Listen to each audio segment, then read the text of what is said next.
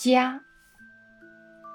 从南京的朋友家里回到南京的旅馆里，又从南京的旅馆里回到杭州的别墅里，又从杭州的别墅里回到石门湾的圆圆堂本宅里。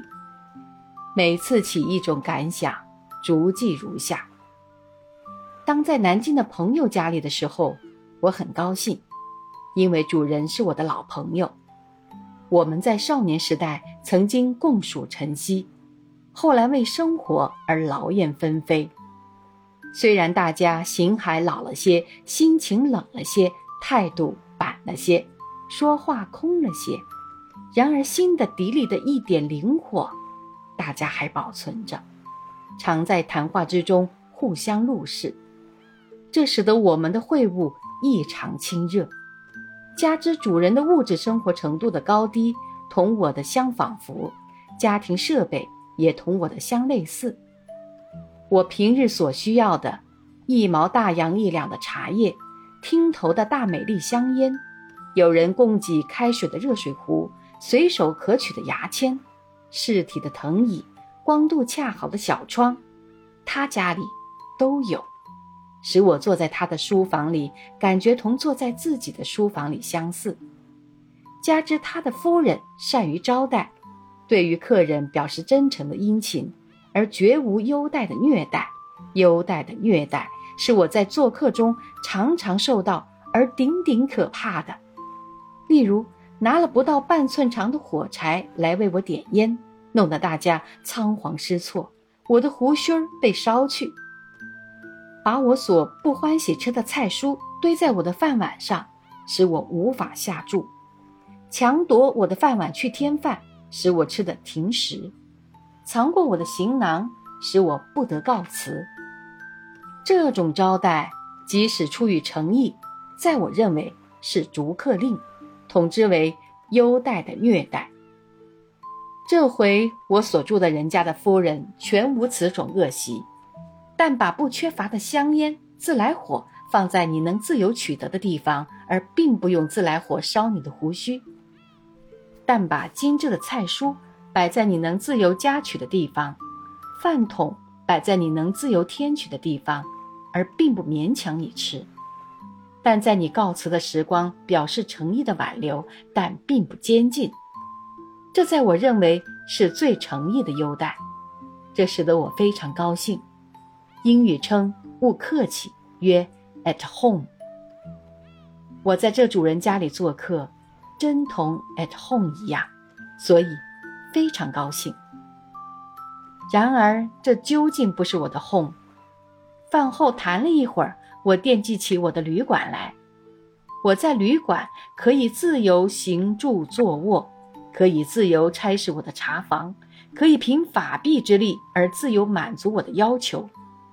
比较起受主人家款待的做客生活来，究竟更为自由。我在旅馆要住四五天，比较起一饭就告别的做客生活来，究竟更为永久。因此，主人的书房里的屋里虽然布置妥帖，主人的招待虽然殷勤周至，但在我总觉得不安心。所谓凉亭虽好，不是久居之所。饭后谈了一会儿，我就告别回家。这所谓家，就是我的旅馆。当我从朋友家回到旅馆里的时候，觉得很适宜，因为这旅馆在各点上是称我心的。第一，它的价钱还便宜，没有大规模的笨象，像形式丑恶而不是坐卧的红木椅，花样难看而火气十足的铜床，宫本浩大。而不合实用、不堪入目的工艺品，我统称之为大规模的笨象。造出这种笨象来的人，头脑和眼光很短小，而法币很多，像暴发的富翁、无知的巨商、升官发财的军阀，即是其例。要看这种笨象，可以访问他们的家。我的旅馆价既便宜，其设备当然不丰，即使也有笨象。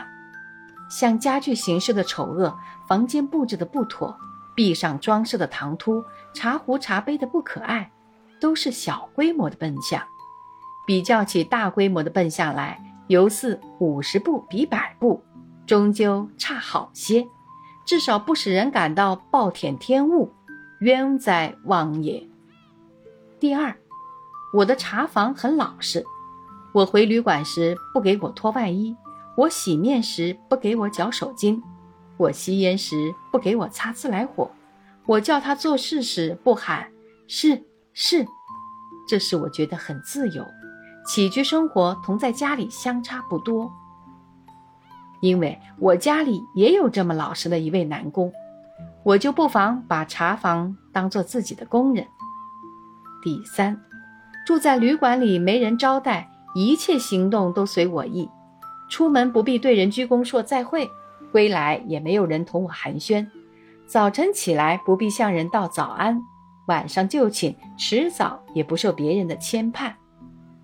在朋友家做客，虽然也很安乐，总不及住旅馆的自由。看见他家里的人，总得想出几句话来说说，不好不去睬他。脸孔上即使不必硬做笑容，也总要装得和悦一点，不好对他们板脸孔。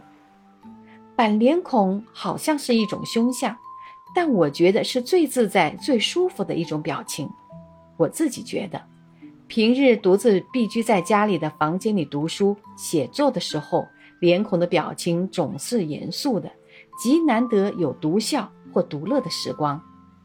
若拿这种独居时的表情一用在交际应酬的座上，别人一定当我有所不快，在板脸孔。据我推想，这一定不止我一人如此。最漂亮的交际家。巧言令色之徒回到自己家里或房间里，甚至棉床里，也许要用双手揉一揉脸孔，恢复颜面上的表情筋肉的疲劳，然后板着脸孔，皱着眉头回想日间的事，考虑明日的战略。可知，无论何人交际应酬中的脸孔，多少总有些不自然，其表情筋肉多少总有些吃力。最自然、最舒服的，只有板着脸孔独居的时候。所以我在孤僻发作的时候，觉得住旅馆比在朋友家做客更自在而舒服。然而，旅馆究竟不是我的家。住了几天，我惦记起我杭州的别墅来，在那里有我自己的实用器物，有我自己的书籍文具，还有我自己雇请的工人。比较起借用旅馆的器物对付旅馆的茶房来，究竟更为自由；比较起小住四五天就离去的旅馆生活来，究竟更为永久。因此，我睡在旅馆的棉床上，似觉有些浮动；坐在旅馆的椅子上，似觉有些不稳；用旅馆的毛巾，似觉有些隔膜。虽然这房间的主权完全属我，我的心底里。总有点不安。住了四五天，我就算账回家。这所谓家，就是我的别墅。当我从南京的旅馆回到了杭州的别墅的时候，觉得很自在。我年来在故乡的家里蛰居太久，环境看得厌了，趣味枯乏，心情郁结，就到离家乡还近而花样较多的杭州来暂作一下寓公。借此改换环境，调节趣味。趣味在我是生活上一种重要的养料，其重要几近于面包。别人都在为了获得面包而牺牲趣味，或者为了堆积法币而抑制趣味。我现在幸而没有走上这两种行径，还可省下半只面包来换得一点趣味。因此，这寓所犹似我的第二个家。在这里没有做客时的拘束，没有住旅馆时的不安心。我可以吩咐我的工人做定我所喜欢的家常素菜，夜饭时同放学归来的义子义女共吃。我可以叫我的工人相帮我，把房间的布置改过一下，新一新气象。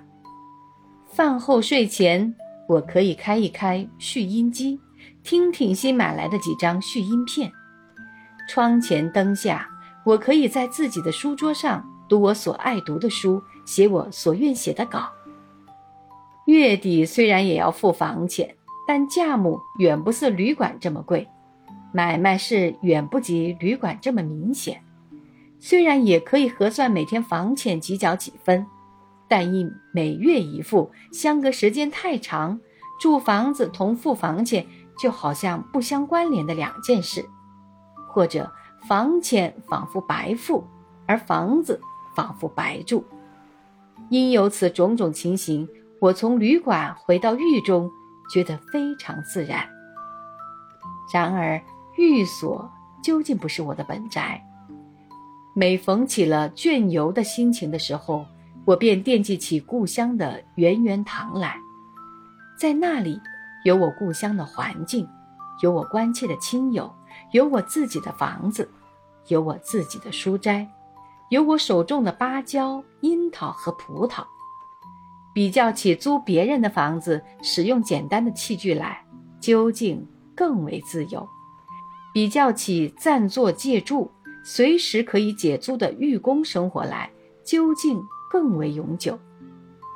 我在狱中，每逢要在房屋上略加装修，就觉得要考虑；每逢要在庭中种些植物，也觉得不安心，因而思念起故乡的家来。